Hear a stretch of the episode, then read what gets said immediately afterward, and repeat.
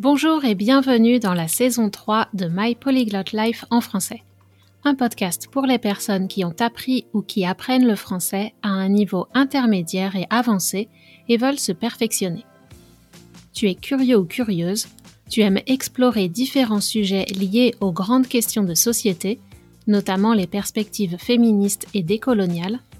Tu t'intéresses peut-être aux cultures francophones, en particulier de la France et du Québec Peut-être prépares-tu un examen comme le DELF, le DALF, le TEF ou le TCF et tu recherches des ressources adaptées et motivantes. Alors ce podcast est pour toi. Je suis Cathy Intro, coach de français certifié Neurolanguage, et dans ce podcast, j'aimerais te permettre d'améliorer ta compréhension orale et ton vocabulaire et partager mon expertise de l'apprentissage efficace des langues étrangères. Plus que tout, j'espère te faire réfléchir et éveiller ton désir de discuter en français de sujets complexes, avec confiance. Si tu aimes ce podcast et veux le soutenir, laisse une note et un commentaire sur Apple Podcast et parle-en à tous tes amis et à tes profs. Retrouve la transcription de cet épisode et toutes les archives sur mon site français.mypolyglotlife.com. Bonne écoute! Bonjour, j'espère que tu vas bien.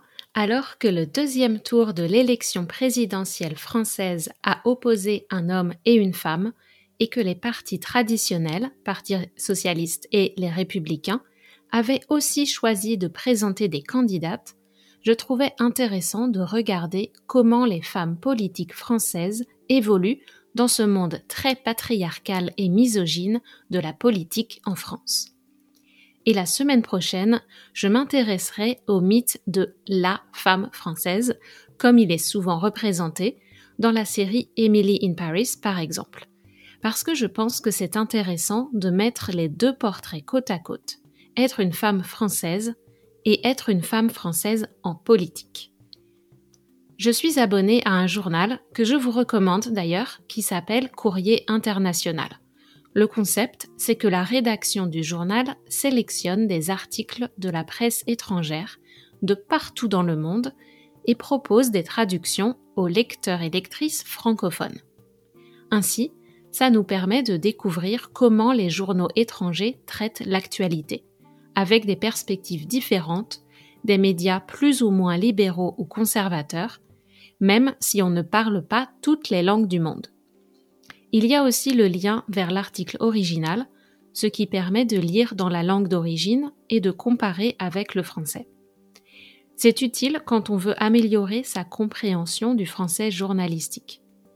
Bref, il se trouve que mes sources pour l'épisode d'aujourd'hui et de la semaine prochaine proviennent entre autres de deux articles écrits par Nadia Pantel pour la Süddeutsche, Süddeutsche Zeitung pardonnez ma prononciation, un journal allemand et traduit par courrier international. En effet, je pense que la place et les comportements des femmes en France et en Allemagne sont assez différents. Donc, nos voisins sont parfois perplexes devant ce qui se passe dans l'Hexagone, en France. Et pas que sur le sujet des femmes d'ailleurs. Le fossé culturel et linguistique entre la France et l'Allemagne est bien réel. L'article qui parle de politique est intitulé Pourquoi la France n'a-t-elle jamais eu de présidente? C'est une question intéressante. Et au-delà du poste de président, la France n'a eu qu'une seule première ministre et ça ne s'est pas bien passé du tout. Édith Cresson n'a même pas effectué un an. Elle a été chef du gouvernement de mai 1991 à avril 1992. D'après l'article, pendant cette période, elle a été surnommée Madame de Pompadour, en référence à la maîtresse de Louis XV. Lorsqu'elle descendait de voiture, les cadreurs de la télévision s'allongeaient par terre pour pouvoir filmer ses jambes. Des sketchs comiques la ridiculisaient, notamment avec des blagues à connotation sexuelle. Après 11 mois ponctués par des attaques sexistes fréquentes et des obstacles dans son travail, le président François Mitterrand a demandé à sa première ministre de démissionner car elle ne parvenait pas à obtenir le soutien de la population ni de la classe politique. Alors pourquoi cette sous-représentation des femmes au plus haut niveau de l'État? Alors bien sûr, la France n'est pas une exception. Dans la majorité des États du monde, les femmes n'accèdent pas ou très peu au plus haut niveau de l'État.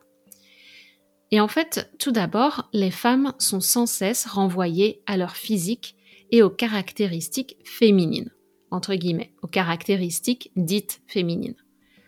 Je pense que vous serez d'accord pour dire que ça ajoute une pression supplémentaire. Elles ne doivent pas seulement travailler sur leurs idées, mais aussi se conformer à une certaine idée, un stéréotype de ce que devrait être une femme correcte ou convenable ou respectable tout ça avec beaucoup de guillemets, bien entendu. Mais on peut aussi s'intéresser aux fonctions qu'il est acceptable de confier à une femme. Quand on regarde les fonctions régaliennes en France, c'est comme ça qu'on appelle les ministères les plus importants, ceux qui ont le plus de pouvoir, surtout en temps de crise. Le mot régalien vient de roi et de régner. Et euh, ce sont donc le ministère des Affaires étrangères, de la Défense, de la Justice et de l'Intérieur. Le ministère de l'économie est aussi un ministère très important. Mais sur les cinq ministères que j'ai cités, pardon, sur les quatre ministères que j'ai cités, Affaires étrangères, Défense, Justice et Intérieur, on compte très peu de femmes. Cinq depuis le début de la Ve République, il y a 64 ans. Ça, c'était avant le gouvernement Macron. Je crois que maintenant, on doit être à 7 ou 8. Euh, mais entre 1958 et 2016-2017, on avait eu seulement 5 femmes. La première était une femme du Parti socialiste, Elisabeth Guigou, à la justice en 1997. Entre 1958 et 1997, il y avait eu zéro femme dans ces quatre ministères importants. Parmi les autres premières, on peut nommer une autre socialiste, Marie-Lise Lebranchu. L'une des autres rares femmes qui a occupé ces fonctions a d'ailleurs fait le tour des ministères principaux. C'est Michel Alliot-Marie, qui a été successivement ministre de la Défense et des Armées, puis ministre de l'Intérieur, puis garde des sceaux, ce qui veut dire ministre de la Justice, et enfin ministre des Affaires étrangères. Quand on regarde les profils de ces femmes, on peut observer une constante. Elles sont blanches, bien sûr, avec beaucoup de prestance, d'élégance, un style très classique, dans la cinquantaine, donc environ 50 ans, entre 50 et 60. Elles représentent ce cliché de la femme française comme Catherine Deneuve, l'actrice célèbre dans le monde entier. Dans les gouvernements plus récents, on peut noter plus de diversité avec la présence de Rachida Dati, une femme d'origine maghrébine qui est née en France de parents immigrés. Elle a essayé d'adopter le même style, mais le monde politique ne lui a jamais vraiment permis d'oublier qu'elle s'appelle Rachida et qu'elle n'était pas à sa place à ce niveau de responsabilité, selon eux. Dernièrement, Christine Taubira a exercé comme Rachida Dati, au poste, de garde des Sceaux, ministre de la Justice. Quand on regarde les statistiques, on constate que le ministère de la Justice est celui qu'on a le plus souvent confié à une femme. Michel Alliot-Marie est longtemps restée la seule femme qui a occupé les autres ministères. C'est assez incroyable. Florence Parly a ensuite été nommée ministre des Armées par Emmanuel Macron et Édouard Philippe, le Premier ministre, et Nicole Belloubet à la justice elle aussi. Là encore, on retrouve une division sexuée du travail. En effet, la justice me paraît être le ministère à l'image la plus féminine. Après tout, on représente souvent la justice sous les traits d'une femme. Et le plus en lien avec la notion de care. On rechigne encore à confier les armées ou la police à des femmes. Rechigner ou traîner du pied c'est ne pas vouloir faire quelque chose ou hésiter longtemps, le faire à contre-coeur. Et bien sûr, il y a aussi la question de l'apparence, comme on l'a vu avec Edith Cresson. Quand Cécile Duflot, alors ministre du Logement, est arrivée un jour à l'Assemblée nationale avec une robe à fleurs, ça a fait un scandale. Les députés, les hommes députés, je précise, l'ont sifflé, ont rigolé et le président de l'Assemblée a été obligé de les appeler au calme, comme des adolescents indisciplinés à l'école. La coiffure afro de Sibeth Ndiaye, alors porte-parole du gouvernement Macron, a aussi fait parler, mais elle était soutenue par le président, donc les commentaires racistes ont été observés sur les réseaux sociaux ou par des personnes extérieures à la classe politique élue ou nommée. De son côté, Marlène Schiappa, ancienne secrétaire d'État chargée de l'égalité femmes-hommes, regrette que les critiques vestimentaires et physiques touchent plus les femmes que les hommes. Elle a déclaré à la radio RMC Quand j'ai été nommée secrétaire d'État, j'avais des cheveux très longs, bouclés et détachés. Cela m'a valu de nombreuses critiques. On a associé des coupes de cheveux à des caractéristiques. Avoir les cheveux courts, ça serait être dynamique. Avoir les cheveux attachés, professionnel. Et les cheveux longs, séductrice. Sérieusement? Eh oui, c'est sûr que ça change des costumes noirs, gris, bleu marine et des chemises cravates de ces messieurs souvent un peu chauves qui peuplent l'Assemblée nationale et le Sénat depuis la Révolution française. Encore une fois, on constate qu'il y a une volonté de contrôle du corps et des vêtements des femmes. En politique.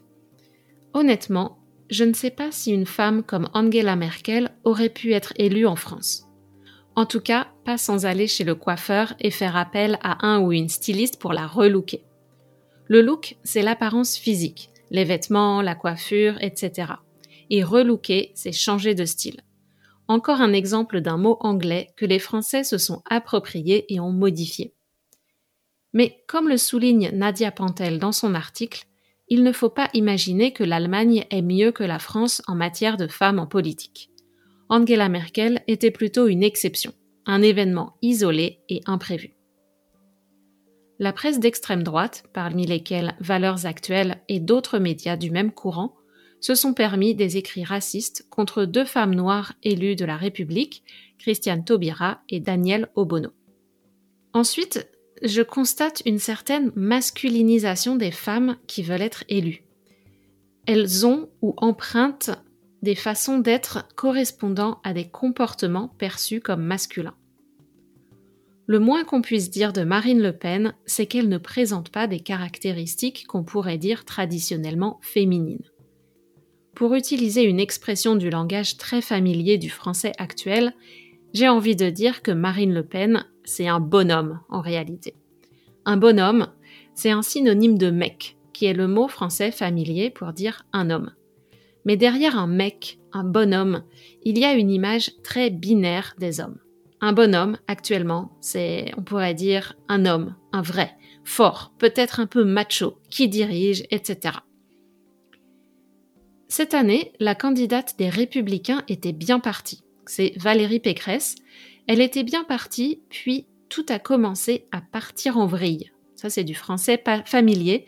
En français plus soutenu, on pourrait dire tout a commencé à se déliter, à se détériorer, à empirer, donc à devenir moins bien, à partir de son grand meeting où elle a voulu faire un discours selon les codes habituels des discours politiques. Mais ce qui fonctionne pour un Mélenchon ou un Zemmour n'a pas fonctionné pour elle. Ça paraissait forcé, pas authentique, sa voix n'était pas en place, sa posture physique, tout ça n'était pas euh, vraiment pas optimale et elle a perdu de la crédibilité. Même si on a coupé la tête de notre roi Louis XVI, dans le fond, on constate que les Français et Françaises aiment les hommes forts, avec une tendance à gouverner seuls. On dirait un dirigeant ou un style jupitérien. C'est un adjectif qu'on a entendu pour qualifier Emmanuel Macron et sa, son style de gouvernement. C'est un style jupitérien, donc un style un peu royal où le leader décide et euh, agit seul avec les, autres personnes qui sont en soutien, mais il y a une figure dominante très forte dans le gouvernement. Grâce à son physique et sa personnalité, je pense que Marine Le Pen a pu prendre la succession de son père en gardant certaines caractéristiques. Mais elle a quand même adouci le ton et les manières mais pas le contenu raciste de son programme. Je pense que le fait qu'elle soit une femme a automatiquement permis cette évolution. Parce qu'elle est perçue comme une femme, et même si c'est atténué chez elle, on lui attribue quand même des caractéristiques dites plus féminines. Si Le Pen avait eu un fils, je ne pense pas qu'il aurait pu s'adoucir sans être vu comme un faible. Quand on regarde les deux autres candidats des extrêmes, Zemmour et Mélenchon, les deux jouent à fond la carte de l'homme tout-puissant. Ils ne ressentent pas le besoin d'adoucir leurs propos. Le père de Marine Le Pen n'a d'ailleurs pas caché son admiration pour Zemmour, trouvant sa fille parfois trop douce, entre guillemets. Alors, finalement, pourquoi la France n'a-t-elle jamais eu de présidente?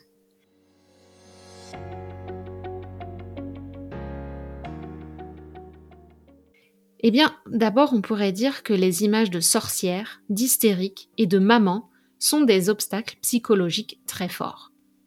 Les Françaises ont le droit de vote depuis 1946, et on a vu dans un épisode précédent qu'il y a eu des femmes secrétaires d'État en 1936. Mais ce n'est qu'en 1974 qu'une femme se présente à la présidentielle. C'était Arlette Laguillet, une figure emblématique de la gauche révolutionnaire trotskiste qui s'est présentée à toutes les élections, même si elle n'obtenait que 1 à 5% des votes. Et voici ce qu'elle déclarait en 1974. Eh bien oui, je suis une femme et j'ose me présenter comme candidate à la présidence de cette République d'hommes. C'est légal et pourtant cela choque. Cela paraît étrange, même aux hommes de gauche. Et cela doit l'être puisque je suis la seule. En 2007, la candidate du Parti socialiste Ségolène Royal a été désignée comme la candidate d'un parti qui était encore important mais elle raconte qu'elle a senti qu'elle n'était pas la bienvenue. Pendant le débat avec Nicolas Sarkozy, celui-ci est apparu calme, dominant et paternaliste. Quand Ségolène Royal essayait d'avancer ses arguments, de protester, elle a tout de suite été renvoyée à l'image de la femme qui s'énerve, qui ne sait pas contrôler ses émotions. Et c'est bien connu, on ne veut pas de quelqu'un qui ne sait pas contrôler ses émotions à la tête d'une puissance nucléaire comme la France. Voici un autre exemple de euh, cette difficulté des femmes à affirmer leur position avec une, attitude euh, sûre d'elle.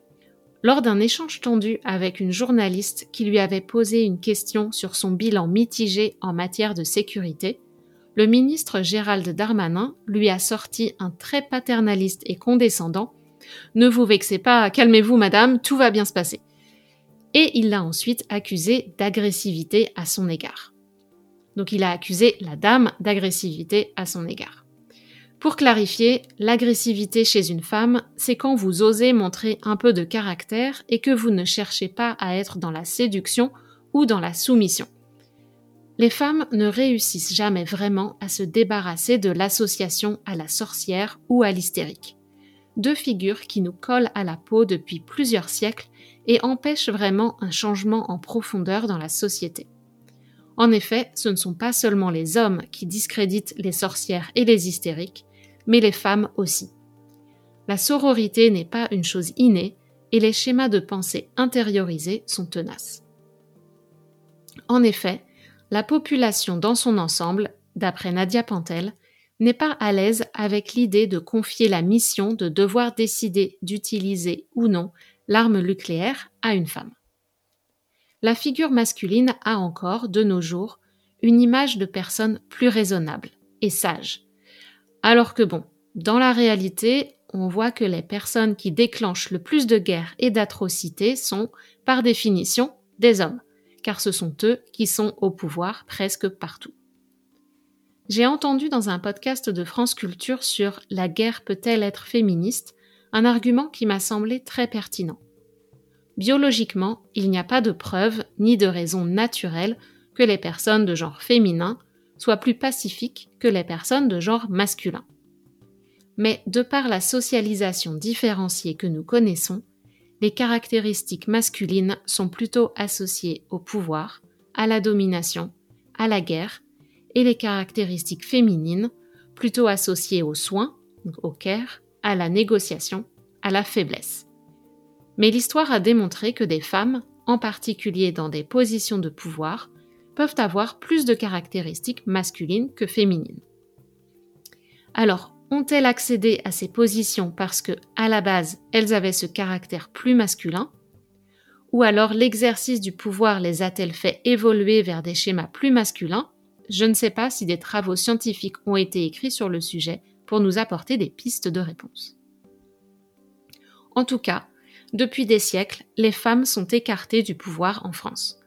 Au temps de la monarchie, il y avait ce qu'on appelle la loi salique, qui dit qu'une femme ne peut pas devenir reine par elle-même, comme Victoria ou Élisabeth II en Angleterre.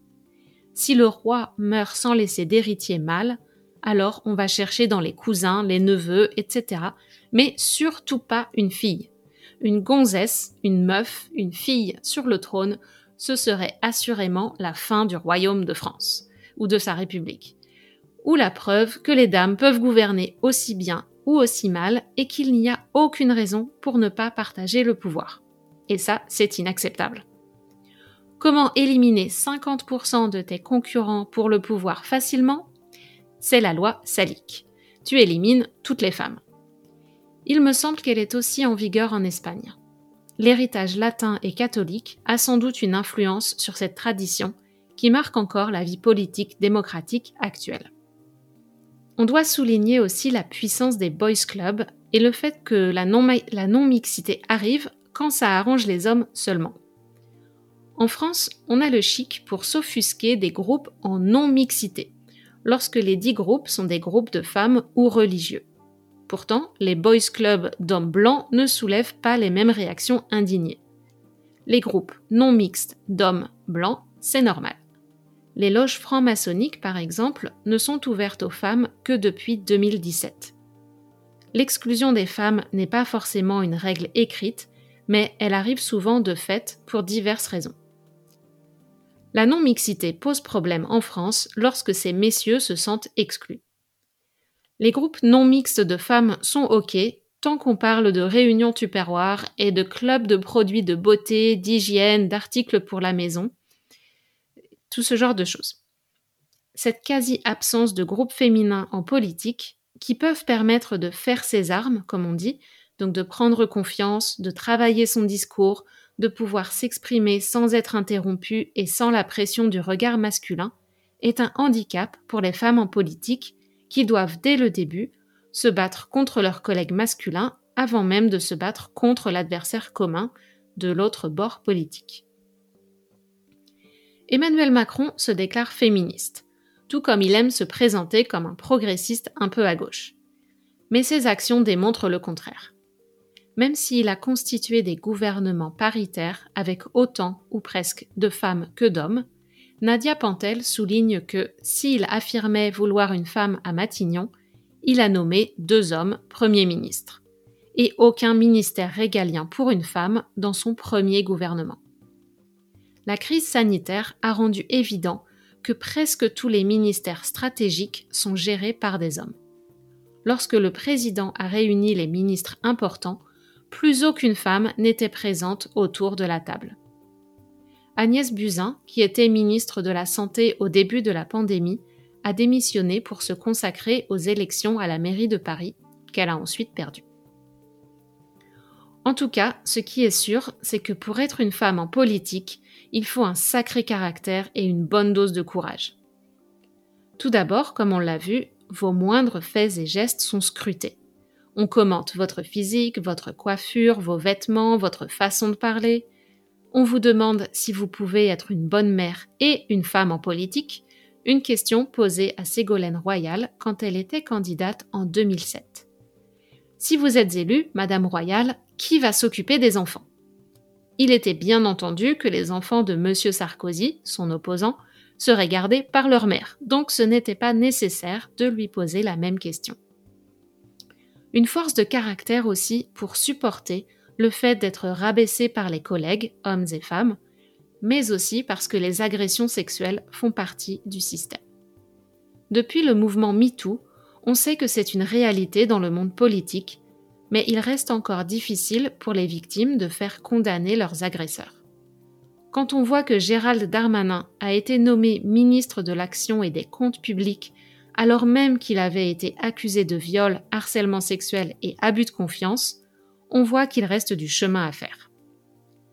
Certes, en France, il y a la présomption d'innocence, c'est-à-dire que vous êtes présumé innocent tant qu'on n'a pas pu prouver votre culpabilité. Mais nommer une personne suspectée au poste de ministre, ça ressemble à de la provocation et un encouragement à perpétuer de telles actions. Un autre exemple, Georges Tron, un politicien reconnu coupable de viol sur une personne qui travaillait dans sa mairie, a pu continuer, par la suite, à exercer des fonctions de conseiller municipal. L'essentiel en politique n'est pas d'être honnête, mais surtout de ne pas laisser de preuves des crimes et délits. Nicolas Hulot, le populaire militant écologiste, ancien animateur télé, qui est ensuite devenu ministre de l'Environnement, a lui aussi fait face à des accusations de plusieurs femmes, notamment des journalistes. En février 2022, cinq journalistes et militantes féministes ont signé une tribune publiée dans le journal Le Monde pour dénoncer la condition féminine dans la sphère politique. Elles ont annoncé le lancement d'un observatoire des violences sexistes et sexuelles en politique, dont l'objectif sera d'attirer l'attention sur cette thématique pour tenter de faire évoluer la situation. D'après Cécile Duflot, interviewée avec deux autres femmes politiques dans le podcast La Poudre, les remarques sexistes ont plutôt évolué dans le bon sens, car beaucoup de pratiques qui étaient acceptables dans le passé ne le sont plus. Toutefois, en parallèle, une personne comme Éric Zemmour arrive encore à proposer des idées réactionnaires. Et le programme de Marine Le Pen et Emmanuel Macron ne sont pas franchement féministes non plus. Donc l'amélioration est encore fragile et on pourrait revenir en arrière si on relâche notre vigilance. Toutes ces exigences qui pèsent sur les femmes et la nécessité de prendre sa place dans un univers d'hommes où les autres parlent plus fort, occupent plus d'espace, se retrouvent entre copains au bar, alimentent une tendance néfaste pour les femmes. La nécessité de s'endurcir pour s'intégrer et suivre le modèle établi to fit in, comme on dirait en anglais. Mais pas trop, car on vous demande toujours de correspondre à une certaine image de la féminité. Le besoin ressenti ou réel de montrer qu'on travaille plus dur, qu'on est meilleur sur le sujet, qu'on a bossé le dossier à fond et qu'on en connaît les moindres détails, le sacrifice de sommeil ou de vie privée pour être capable de faire tout ça, et en plus d'être une bonne mère si on a des enfants, Quoi que les femmes fassent, j'ai l'impression qu'elles ne peuvent pas gagner. Elles sont toujours trop ou pas assez, tandis que les hommes ne sont pas soumis aux mêmes exigences. Si vous êtes une femme racisée, comme toujours, les obstacles, les stéréotypes négatifs et les commentaires racistes sont encore un obstacle supplémentaire. On retrouve les mêmes problématiques dans le monde de l'entreprise et des conseils de direction et d'administration. Si tu es une femme et que tu as un poste de manager dans une entreprise française ou francophone et que le français n'est pas ta langue maternelle, je suis sûre que tu comprends ce que je veux dire. Et ton désir de perfectionner ton français, même si tu le fais pour toi-même, est aussi probablement alimenté par un syndrome de l'imposteur ou par ce besoin d'être irréprochable pour te sentir intégré au groupe et capable de prendre part aux discussions importantes. Si tu sens que tu aimerais progresser en français pour te sentir plus à l'aise dans ton travail, tu peux me contacter. J'adore aider les femmes à surmonter cet obstacle de la langue pour réaliser toutes leurs ambitions professionnelles. Et messieurs, vous pouvez aussi me contacter parce que, du fait des schémas dominants, vous faites face à certains défis, souvent différents de ceux des femmes, dans l'apprentissage des langues et je trouve intéressant de vous aider à trouver des façons créatives d'améliorer votre français. Pour revenir à la politique, il y a un peu d'espoir au niveau local. Les Français et Françaises élisent des femmes au poste de maire. Par exemple, Anne Hidalgo à Paris, Johanna Roland à Nantes. Alors dans les deux cas, elles sont en quelque sorte les héritières de deux maires socialistes très populaires. Donc pour les habitants, peu importait le ou la candidate, tant que les politiques menées continuaient sur la même ligne. elles ont bénéficié de l'aura du maire charismatique précédent. Mais on peut tout de même signaler qu'elles ont été réélues. On peut considérer qu'elles ont fait leurs preuves et obtenu l'adhésion de la population, même si elles font face aussi à beaucoup d'opposition. À l'Assemblée nationale, il y a la loi sur la parité, donc on a réussi à atteindre un certain équilibre. Par contre, on constate toujours ce plafond de verre pour accéder aux postes les plus importants du gouvernement et bien sûr au poste de présidente de la République. En conclusion, je dirais que le monde politique nous offre encore un exemple qu'être une femme ne signifie pas être féministe, et que la façon de gouverner d'une femme ne sera pas forcément meilleure intrinsèquement que celle d'un homme juste parce qu'elle est une femme. On constate plutôt que les femmes qui accèdent au plus haut poste, en France en tout cas, adoptent un comportement en droite ligne de leurs collègues masculins. Leurs équipes ne sont pas plus paritaires, donc équilibrées entre hommes et femmes, comme on le voit avec les équipes de Valérie Pécresse et Marine Le Pen, qui sont majoritairement masculines.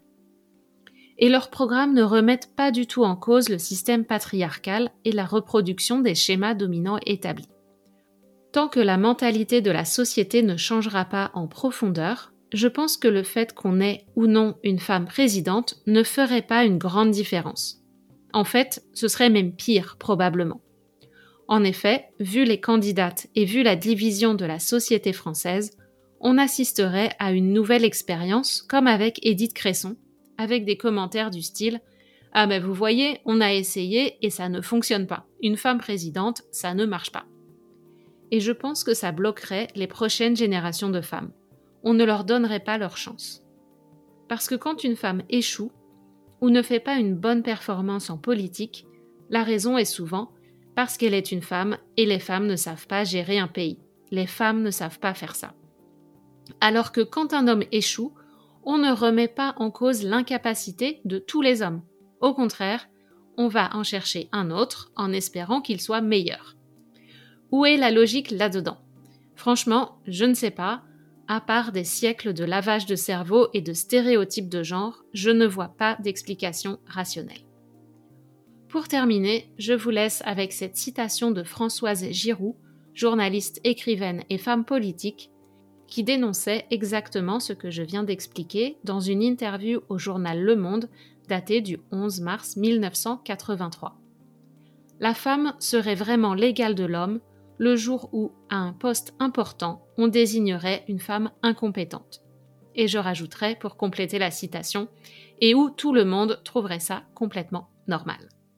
On se retrouve la semaine prochaine pour continuer notre exploration de la femme française et de ce qu'est, ou était, ou, ce que le stéréotype dit sur les femmes françaises. Ciao ciao voilà, si vous aimez ce podcast, n'oubliez pas de vous abonner et d'en parler autour de vous, et je vous dis à très bientôt sur My Polyglot Life en français.